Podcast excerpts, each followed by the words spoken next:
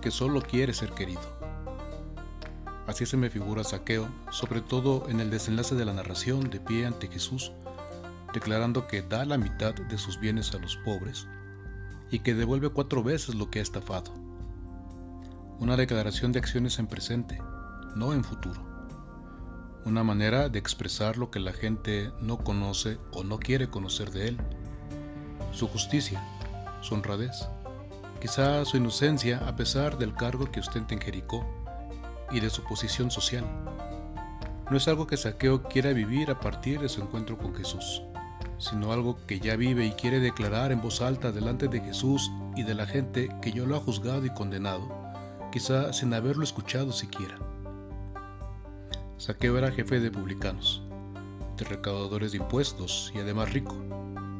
Curiosamente el nombre de Saqueo, Sakai en hebreo, significa limpio, inocente.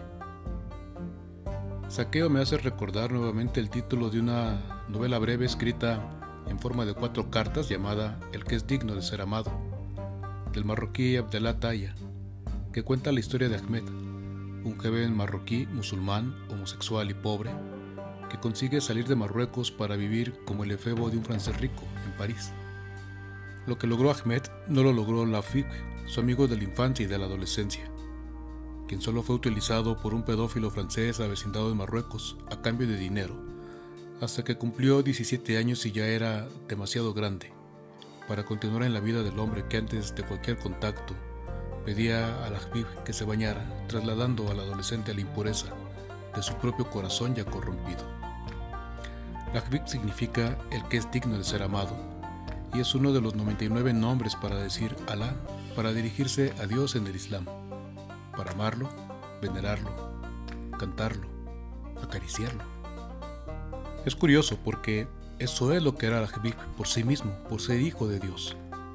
Dios identificado con sus hijos más allá del nombre en su condición concreta, manteniendo a flote su dignidad. Después de todo, todos queremos ser amados, sentirnos amados.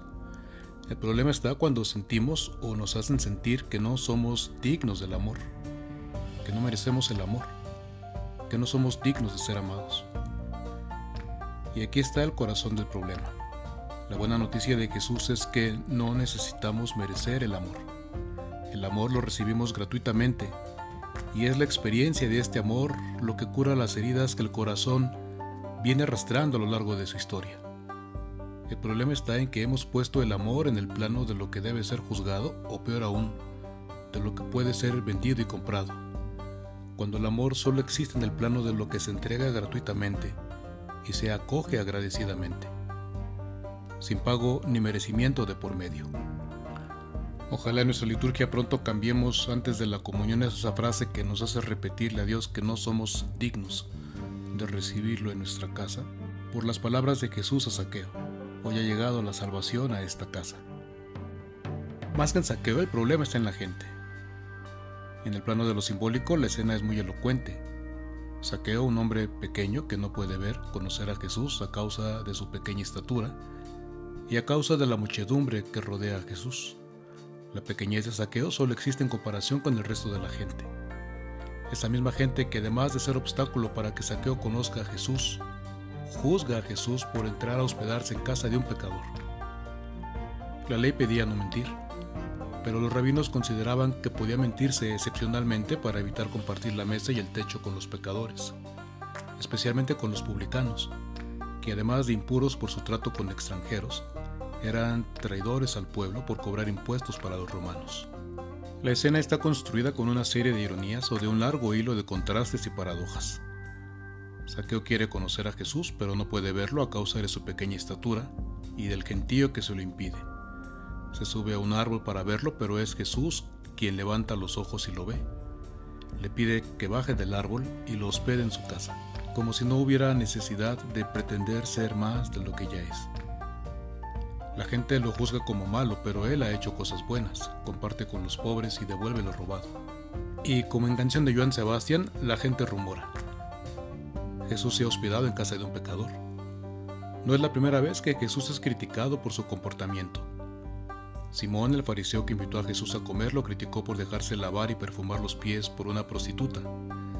Decía que si Jesús de verdad fuera un profeta, sabría la clase de mujer que lo estaba tocando.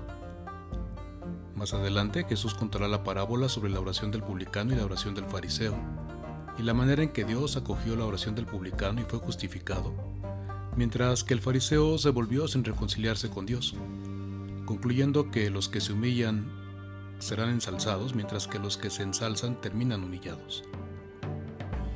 Ya no tendría que sorprendernos la reiteración de Jesús de que Dios no nos juzga por apariencias, mientras que nosotros, como la muchedumbre, sí lo hacemos, porque Dios ve el corazón, y a los ojos de Dios Saqueo es inocente, y antes que inocente, Saqueo es hijo de Abraham, es decir, hijo del pueblo, y es hijo de Dios. Dios se ha comprometido con su pueblo en amor y en fidelidad, en justicia y en derecho, tanto que el Hijo del Hombre ha venido a buscar y a salvar lo que estaba perdido. Saqueo es buscado por la misma razón por la que es amado, por ser hijo, no porque haga cosas buenas o malas. La escena está antecedida por la curación de un ciego en las inmediaciones de Jericó. Uno que gritaba a Jesús y al que la multitud, la misma necia multitud, le pedía que se callara. Más ironías. Mientras el ciego recupera la vista, la multitud permanece ciega, incapaz de conocer a Dios, de verlo actuando, buscando, rescatando, curando, incluyendo, salvando. Y mientras el que había sido ciego sigue a Jesús, la multitud solo lo rodea. Casi quisiera decir que lo aprisiona, pero no lo sigue.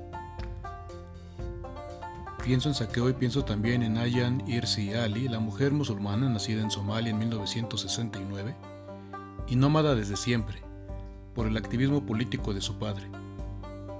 Hasta que su familia acordó un matrimonio para ella y ella terminó huyendo a Holanda, en cuya sociedad abierta y plural encontró acogida. No fue el fin de su viaje Ahora vive en Estados Unidos, pero el viaje ha sido algo más que geográfico. Ha tenido que experimentar primero lo difícil de ser mujer en una comunidad musulmana fundamentalista y luego ser migrante inmigrante de un grupo minoritario en las sociedades de Occidente. Ser de un grupo minoritario, sobre todo cuando se es pobre y no se tiene poder, es causa de discriminación. Los grupos minoritarios son vistos con sospecha, como si fueran impuros, con asco y con miedo, como hacemos con los indígenas. Por eso seguimos diciendo hasta el día de hoy que no tiene la culpa el indio. En realidad se trata de los prejuicios de la muchedumbre, de los prejuicios de los grupos mayoritarios, que son tan arrogantes además que hasta se dan el lujo de criticar a Jesús y se sienten con el derecho de pretender decir a Dios a quién debe salvar y a quién no, a quién debe amar y a quién no muchedumbres, muchas veces eclesiales para tristeza y vergüenza nuestra, que siguen sin aprender nada del Evangelio, ni de las parábolas ni de las acciones de Jesús. Ayan Irsi Ali espera y confía en lo que pueden hacer las comunidades cristianas de Occidente en favor de la inclusión. Sin embargo, al mismo tiempo, frente al drama de los migrantes africanos que buscan refugio en Europa, el Papa Francisco ha utilizado una palabra que él mismo confiesa que le salió espontáneamente en la isla de Lampedusa, el 8 de julio del año 2013, en su primer viaje fuera del Vaticano. Vergüenza.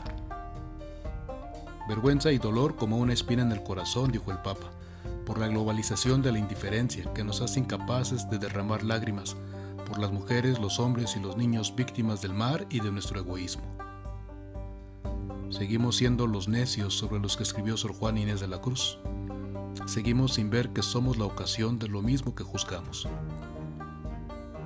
Pienso incluso en el caso extremo de los criminales y los delincuentes. En su estudio llamado El efecto Lucifer, el psicólogo social Philippe Zimbardo expone el papel que juega la sociedad en el origen de las conductas delincuenciales. Karina García, una investigadora mexicana, entrevistó para su tesis doctoral en el extranjero a 33 ex narcos mexicanos uno le narró cómo se imaginaba que cuando torturaba, el torturado era su padre, macho, borracho y golpeador de su madre. Las historias coinciden en revelar la confluencia de tres factores, violencia, masculinidad tóxica, es decir, machismo, y pobreza. Factores que generaron en los narcos un sentimiento común, ser desechables. Sus vidas eran desechables, más aún, nacieron desechados. Por eso ven la muerte como un alivio y la vida como una ruleta rusa, en la que a ellos les tocó la mala suerte de nacer pobres y marginados. Y se da por sentado que no tienen futuro porque no hay para ellos un propósito de vida.